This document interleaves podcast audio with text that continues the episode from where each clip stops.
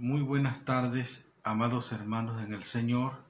Les saludamos en el nombre de Cristo a toda la iglesia Betania que en este momento se reúne para alabar y glorificar a nuestro Dios. Quiero en este momento, hermanos, llevarles a la palabra de Dios para que platiquemos sobre el tema promesas de nuestro Dios en tiempos difíciles. Y quiero recordarles el Salmo 46 cuando dice, Dios es nuestro amparo, nuestra fortaleza, nuestro pronto auxilio en las tribulaciones. Por tanto, no temeremos aunque la tierra sea removida. Esa es una gran promesa de nuestro Dios para estos tiempos difíciles. Hay algunos vocablos por los cuales nosotros nos identificamos e identificamos lo que, lo que está pasando en estos tiempos. Por ejemplo, hablamos de tribulación. Dice el diccionario bíblico que una tribulación es la congoja, la aflicción o el tormento que inquieta y turba el ánimo de una persona. Este término también es sinónimo de adversidad, de angustia, de calamidad, de miseria, ¿sí? de padecimiento, lo mismo que sufrimiento. Es un vocablo muy amplio que encierra muchas cosas cuando hablamos de tribulación. Hay otro vocablo también que, que con el cual somos familiarizados, se llama crisis. Y dice también el diccionario bíblico que la crisis es la mutación considerable tras la cual se produce un empeoramiento o una mejoría. A veces decimos, no, pues el enfermo está en crisis o el enfermo ya pasó la crisis. Esto se aplica a, esta situación también, pero también se habla de economía, de problemas, de conflictos que se conocen como situación delicada. Así que cuando hablamos de que estamos en crisis, estamos hablando de, de una situación delicada, ¿sí? ya sea de enfermedad, de situación económica, de problemas o de conflictos, pero lo enumeramos con la palabra crisis. Otro vocablo que también lo identificamos para estas situaciones son las enfermedades. ¿Qué son las enfermedades? Dice el diccionario de la Real Academia Española que es la alteración de la salud leve o grave que afecta el funcionamiento del organismo en su totalidad. Otra definición dice que es la alteración que perturba o daña a una persona en lo moral y en lo espiritual o en lo espiritual, además de lo físico, y es difícil de combatir. Así que podemos hablar con estas definiciones de enfermedades físicas y de enfermedades espirituales. Lo importante de esto es que afecta gravemente nuestro organismo, ya sea en lo físico o ya sea en lo espiritual. Así que las enfermedades también son parte de esta crisis. Y otro concepto, un último concepto, hay muchos más, pero el último concepto que quiero compartir con ustedes son los problemas. ¿Qué es o qué son los problemas? Dice el diccionario de la Real Academia Española, también dice que es una cuestión discutible que requiere una explicación contiene contradicción y conflictos entre lo que es y lo que debe de ser. Y este inconveniente trae preocupación. Así que son cuestiones discutibles que requieren una explicación. ¿sí? Así que cuando estamos en problemas quisieran que alguien nos explicara qué es lo que está pasando. Cuando estamos en una situación de esta altura, queremos que alguien venga y nos explique para, para quedar satisfecho y haya paz a nuestra alma. Pero los problemas, hermanos, sí son discutibles y requieren una explicación y contienen contradicción y son conflictos muy, pero muy graves. Entonces, bajo estos cuatro conceptos que acabo de mencionarles, vamos a hablar del tema, las promesas de nuestro Dios en tiempos de crisis. La primera promesa yo le he llamado la promesa paternal divina. Isaías 41:10. Dice la palabra del Señor. No temas porque yo estoy contigo. No desmayes porque yo soy tu Dios. Yo te doy vigor. Sí, yo te ayudaré y siempre te sostendré con la diestra de mi justicia. Isaías profetizando arriba de 730 años aproximadamente antes de Cristo, Dios revela al profeta Isaías quién es verdaderamente él. El pueblo de Israel siempre había traído problemas, siempre había desobedecido a Dios, había circunstancias graves en la vida del pueblo de Israel y Dios siempre estaba con ellos y muchas veces ellos no lo entendían ni lo comprendían. Situaciones graves que más adelante vamos a hacer mención de ellos como es la cautividad en Babilonia. Es importante, hermanos, que que nosotros que somos el pueblo de Dios podamos entender esta promesa que el Señor les da a Isaías para que se la comunique al pueblo. Primero le dice, yo estoy contigo y a esto yo le he llamado la promesa paternal divina. Yo estoy contigo, por lo tanto no debes de temer. O sea que un padre le dice a un hijo, hijo, acuérdate que yo estoy aquí contigo y tú no tienes por qué tener miedo. No desmayes y aquí el Señor subraya, porque yo soy tu Dios. Y hay una afirmación ahí, dice, sí, yo te doy vigor. Es, decir, fuerza. Sí, yo te ayudaré. Así que si tienes algún problema que, que deslice tu vida, no te preocupes, yo te ayudaré. ¿Sí? esa afirmación de sí dice, siempre te sostendré con la diestra de mi justicia. Isaías 730 años profetiza y recibe las promesas de nuestro Dios para él y para su pueblo. Y no es para menos, hermanos, que el pueblo de, de Dios el día de hoy también esté padeciendo semejantes cosas, porque todavía hay pecado, porque todavía hay circunstancias que hacen desobedecer a Dios, ah, todavía hay problemas que nos hacen rebelarnos contra Dios, todavía hay situaciones que no nos hacen reconocer que Dios es nuestro Dios. Entonces esa era la misma situación que el pueblo de Israel estaba padeciendo.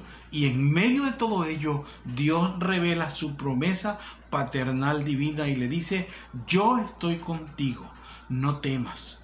No desmayes, yo soy tu Dios, yo te doy vigor, yo te ayudaré, yo te sostendré. ¿Cuál es el problema que tienes? Hoy la pandemia nos está sacudiendo fuertemente y olvidamos las promesas de Dios. Hoy la, situación económica junto con la pandemia nos está sacudiendo fuertemente y nos olvidamos de lo que Dios dice. Yo estoy contigo. Esperamos hermanos que en estos momentos que aparentemente la pandemia está pasando, no nos soltemos de la mano de Dios porque Él está con nosotros. La segunda promesa la encontramos en Jeremías capítulo 29 versículo 11 al 13. Escuchen qué dice la palabra del Señor. Dice, porque yo sé los pensamientos que tengo acerca de vosotros, dice Jehová, pensamientos de paz y no de mal para darnos el fin que esperáis. Hasta ahí la promesa. Después veremos los versículos 11, 13. ¿Cuál es el porqué de esta promesa? Lo que mencionábamos hace un momento, la rebeldía del pueblo de Dios. Y esa gran rebeldía que el pueblo que el pueblo promulgó en aquel entonces Dios los castiga y permite que Babilonia se los lleve preso, lo que conocemos en la historia como la deportación de Babilonia en el año 586 a.C. eso fue duro, fue difícil, porque la palabra deportación aparentemente puede sonar bonito, pero es la deportación es que se los llevaron presos. Los que se portaron rebeldes en el camino los mataron. Los, los, que se portaron mal en el camino los asesinaron. Los que pudieron llegar a Babilonia se tuvieron que callar se tuvieron que alinear al nuevo sistema de gobierno de, aquel entonces del imperio babilónico. No fue tan fácil. Hombres y mujeres eran completamente castigados por el imperio porque así Dios lo había permitido. Por algo se llamó la deportación a Babilonia. Fíjense que esta rebeldía hasta dónde llegó. ¿Qué sucedió en esta crisis del pueblo? Fueron llevados presos, muchos murieron, fueron ejecutados y el nuevo y tuvieron que adaptarse al nuevo sistema. Y dice la Biblia en el capítulo 29, si usted puede leer el contexto, dice que fueron cautivos por 70 años. ¿Y cuál fue el resultado de esta situación de cautiverio? Vean los versículos 4 al 6 del capítulo 29. Dice, así ha dicho Jehová de los ejércitos, Dios de Israel, a todos los de la cautividad que hice transportar de Jerusalén a Babilonia. Esto fue la voluntad de Dios porque fue castigo por la rebeldía del pueblo.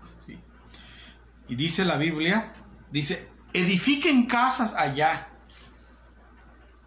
habítenlas, cásense, planten huertos, trabajen, coman del fruto de aquella tierra, hagan todo lo que les digan.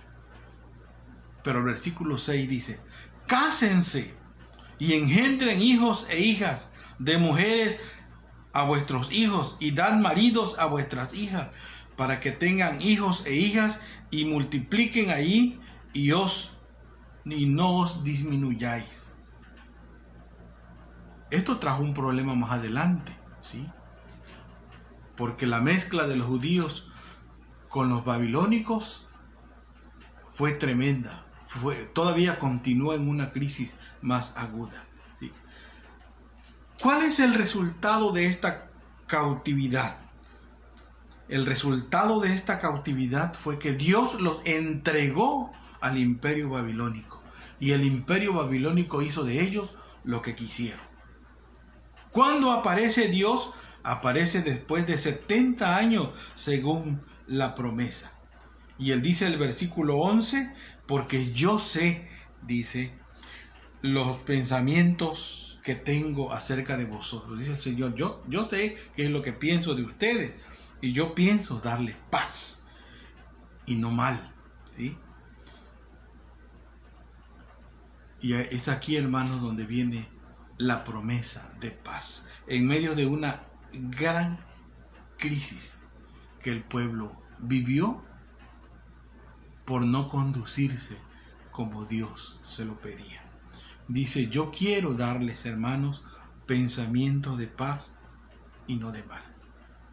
Quiero darles un porvenir, una promesa, dice el versículo ahí, versículo 11, para darnos el fin ¿qué esperáis? Quiero darles un buen porvenir y quiero darles una gran esperanza. Y esa eh, esperanza es esperanza de paz. Pero hay un detalle grande ahí. Dice Jehová, pero para que esto sea efectivo, dice el versículo 12, entonces me invocaréis y vendréis y oraréis a mí y yo os oiré. Y me buscaréis y me hallaréis porque me buscaréis de todo vuestro corazón. Importante lo que la palabra del Señor dice. Dice que ahora los pensamientos de paz que el Señor tiene para nosotros para que nosotros seamos partícipes de esa paz, tiene que entrar precisamente, hermano, por reconocer a Dios, invocar su santo nombre, o para que vengamos a Él y oremos a Él, le pidamos de todo corazón y dice que Él nos oirá. Que le busquemos, porque al buscarlo de todo corazón, lo encontraremos. Y ahí es donde cuando tú encuentras a Dios, ahí es cuando comienza a funcionar la promesa de paz. Hermanos, es importantísimo esta promesa de paz. No sé cuántos de nosotros ya la tenemos.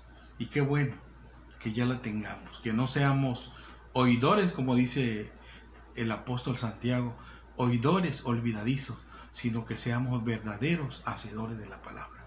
Que esta promesa de paz sea una realidad en la iglesia actual, la iglesia militante. Que esta promesa de paz sea realidad en cada una de nuestras vidas. Y que toda la crisis que hemos traído atrás, que todo ese cautiverio que trajo, que, lo llevó a Israel a Babilonia, se haya olvidado, haya quedado atrás, solo con buscar a Dios y pedirle al Señor que Él escuche nuestras oraciones y que seamos parte de esa paz, de esa promesa de paz que Él nos da. Así que hermanos, veamos bien la realidad de que Dios quiere una promesa de paz para cada uno de nosotros. La número 3, quiero que vayamos a Isaías 40, versículo 31.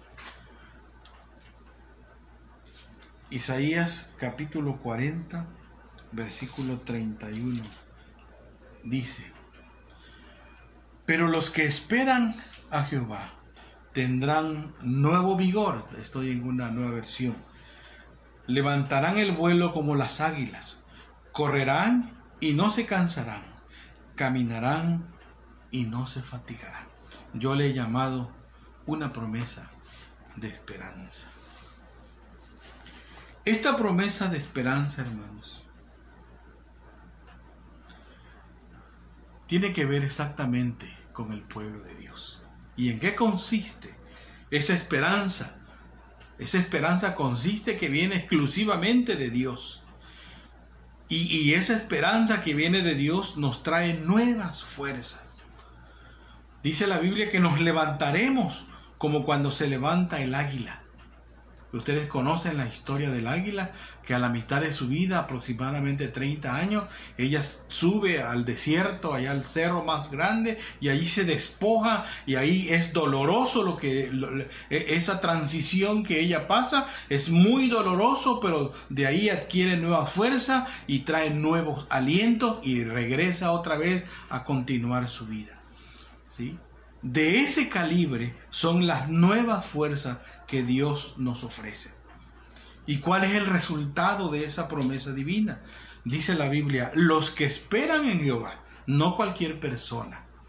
Y el que espera en Jehová es aquel que le ha reconocido. Y el que espera en Jehová es el que, aquel que le ha recibido de todo corazón. Y el que espera en Jehová es aquel que ha sido llamado por él. Y el que espera en Jehová es aquel al cual el Espíritu Santo aplicó este llamamiento eficaz. Y ese tiene la esperanza en Jehová de que, de que lo levantará siempre, de que lo sostendrá siempre, de que lo llevará siempre. Tendrá, le dará siempre nuevas fuerzas como el águila. Los que esperan en Jehová son los que van a tener esas nuevas fuerzas. Correrán, dice la Biblia, caminarán y no se fatigarán, no se cansarán.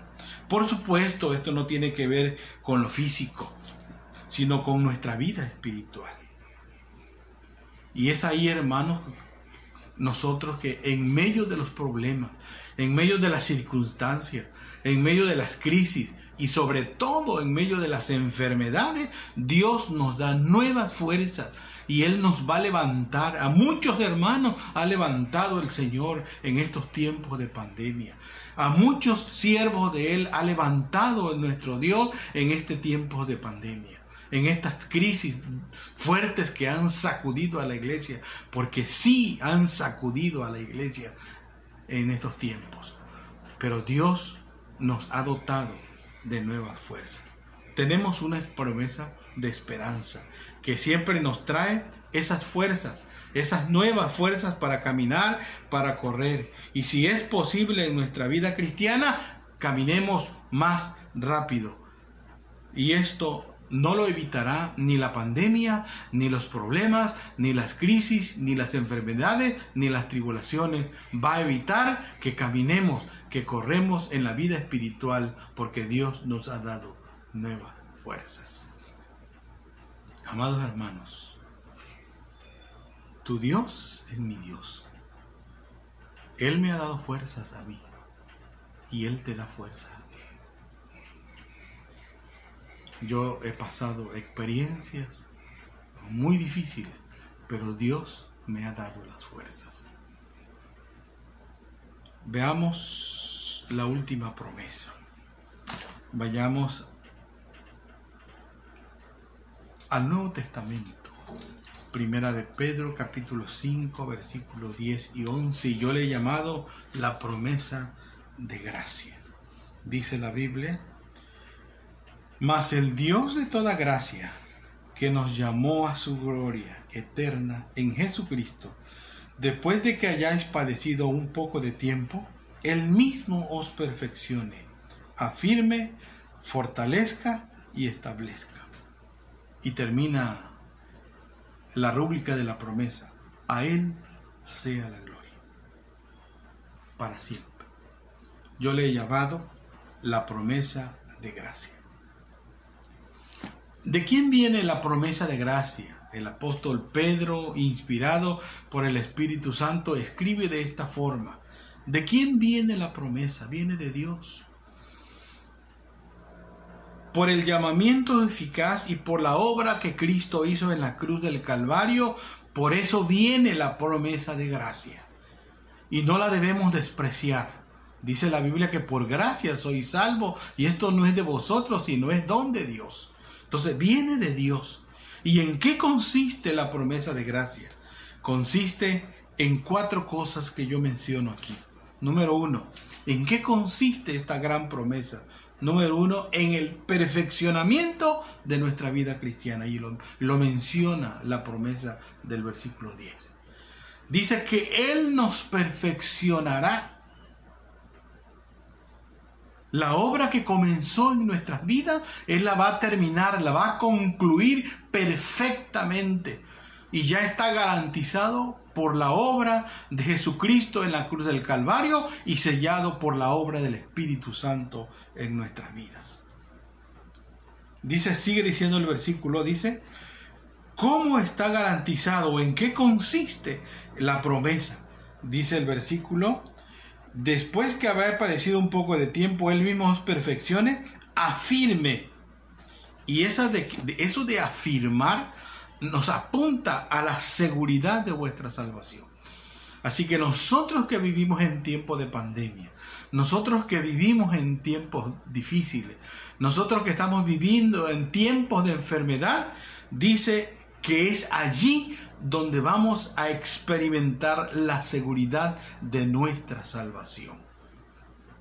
Hermanos, yo sé que en estos tiempos muchos hermanos consiervos han partido a la presencia de Dios, pero se han tomado de la mano del Señor y han obtenido la victoria final con la seguridad de su salvación dada en la cruz del Calvario y sellada por la obra del Espíritu Santo en su vida. Y sigue diciendo el versículo, afirme, fortalezca. Ah, también hay una promesa de fortalecimiento en esta promesa de gracia. Y, y resulta que es el fortalecimiento de nuestra fe, de nuestra vida espiritual es donde le pedimos al Señor que aumente nuestra fe. Es donde le pedimos al Señor que nos sostenga en tiempos difíciles. Es donde le pedimos al Señor que Él tome nuestras manos porque nos hundimos. Es donde le pedimos al Señor que, que Él esté con nosotros hasta el fin. Así lo ha prometido. Y lo queremos experimentar, lo queremos vivir, porque no es para menos la grave situación que vive una persona cuando ya está desahuciada de un médico o cuando un problema lo ha sucumbido o cuando una crisis lo está desapareciendo. Dios está ahí con él. Y el Salmo 46 dice, Dios es nuestro amparo, nuestra fortaleza, nuestro pronto auxilio en las tribulaciones. Es ahí donde esto se hace realidad. Y la última cosa dentro de esta promesa de gracia está en, dice, afirme, fortalezca y establezca. A eso de establecer, hermano, es parte de la promesa. Y está hablando de llegar, de llegar a la estatura del varón perfecto. Es decir, de que ya no, tenemos, ya no tengamos que pedirle más a Dios porque ya nos ha transformado, ya nos ha puesto al nivel de nuestro Salvador. Hermanos, esto lo hacemos porque Dios nos lo enseña en su palabra. Esta es la promesa de gracia. ¿De quién viene la promesa de gracia? Viene de Dios. Por el llamamiento eficaz y la obra del Espíritu Santo en nuestra vida. ¿Y en qué consiste esa promesa? Consiste en el perfeccionamiento de nuestra vida cristiana. Consiste en la seguridad de vuestra salvación, en el fortalecimiento de nuestra fe y en, llegar a ser como Él es. Ver al Señor Jesucristo cara a cara, como dice el himnólogo, cara a cara espero verle, llegar a la estatura del varón perfecto. Pero hay un detalle que no debemos olvidar. Dice el versículo, el mismo versículo 10, y es parte de la promesa, dice, después de que hayáis padecido un poco de tiempo. ¿Cuánto será este padecimiento? al pueblo de Israel fueron 70 años cautivos. ¿Cuánto será, cuánto durará más esta enfermedad? No lo sabemos. ¿Cuánto durará tu problema en, en la vida? No lo sabemos. ¿Cuánto durará la crisis que estamos viviendo? No lo sabemos. Pero dice la Biblia dice que, que todo esto vendrá después de que habéis padecido un poco de tiempo. Así que nadie va a querer llevar, recibir la promesa de gracia si no ha padecido un poco de tiempo. Esto es parte de la promesa. Hermanos, el apóstol Pedro escribe a la iglesia y nos enseña la promesa de gracia. Y terminamos, hermanos, los problemas, las crisis, las enfermedades, las tribulaciones nunca cesarán. Siempre estarán con nosotros mientras estemos en esta carne. Pero lo relevante de todo esto son las promesas de nuestro Dios que son interminables. Tenemos promesas paternales, tenemos promesas de paz, tenemos promesas de esperanza, tenemos promesas de gracia, que son las que nos vivifican y nos hacen vivir todo el tiempo que el Señor nos los permita. Y el Señor nos llamará a cuenta cuando a Él le plazca en su santa y divina voluntad. Por lo tanto, hermanos, nuestro deseo siempre, siempre debe ser abrazarnos de ella para que nunca desmayemos en medio de las pruebas. Problemas, enfermedades, pandemias como la que estamos viviendo, crisis de cualquier tipo son tomadas de forma diferente cuando tenemos a un Dios que está con nosotros. Y eso es lo más relevante. Son tomadas de una forma diferente cuando Dios está con nosotros. Y termino leyendo, hermanos, Romanos 8, Romanos capítulo 8, versículo 28. Dice la palabra del Señor. Es un, versículo que, que ya muchos, muchos, muchos conocemos y hasta no lo sabemos de memoria. Dice, y sabemos que los que aman a Dios, todas las cosas le ayudan a bien. Esto es, a los que conforme a su propósito son llamados. Así que los problemas, las crisis, las circunstancias, las tribulaciones, las enfermedades, Dios nos las, nos las da para que Él sea alabado y glorificado. Él nos hace pasar por esas pruebas. Y dice el versículo 35, ¿quién entonces nos separará del amor de Cristo? Tribulación o angustia o persecución o hambre o desnudez o peligro o espada. Dice el versículo 38, por lo cual estoy seguro de que ni la muerte, ni la vida, ni ángeles, ni principados, ni potestades, ni lo presente, ni lo porvenir, ni lo alto, ni lo profundo, ni ninguna otra cosa creada nos podrá separar del amor que es en Cristo Jesús, Señor nuestro. Y esta es la promesa de gracia. Que Dios les bendiga, hermanos, y que el Señor sea el que siempre esté en nuestros corazones en estos momentos difíciles que estamos viviendo. Dios nos bendiga.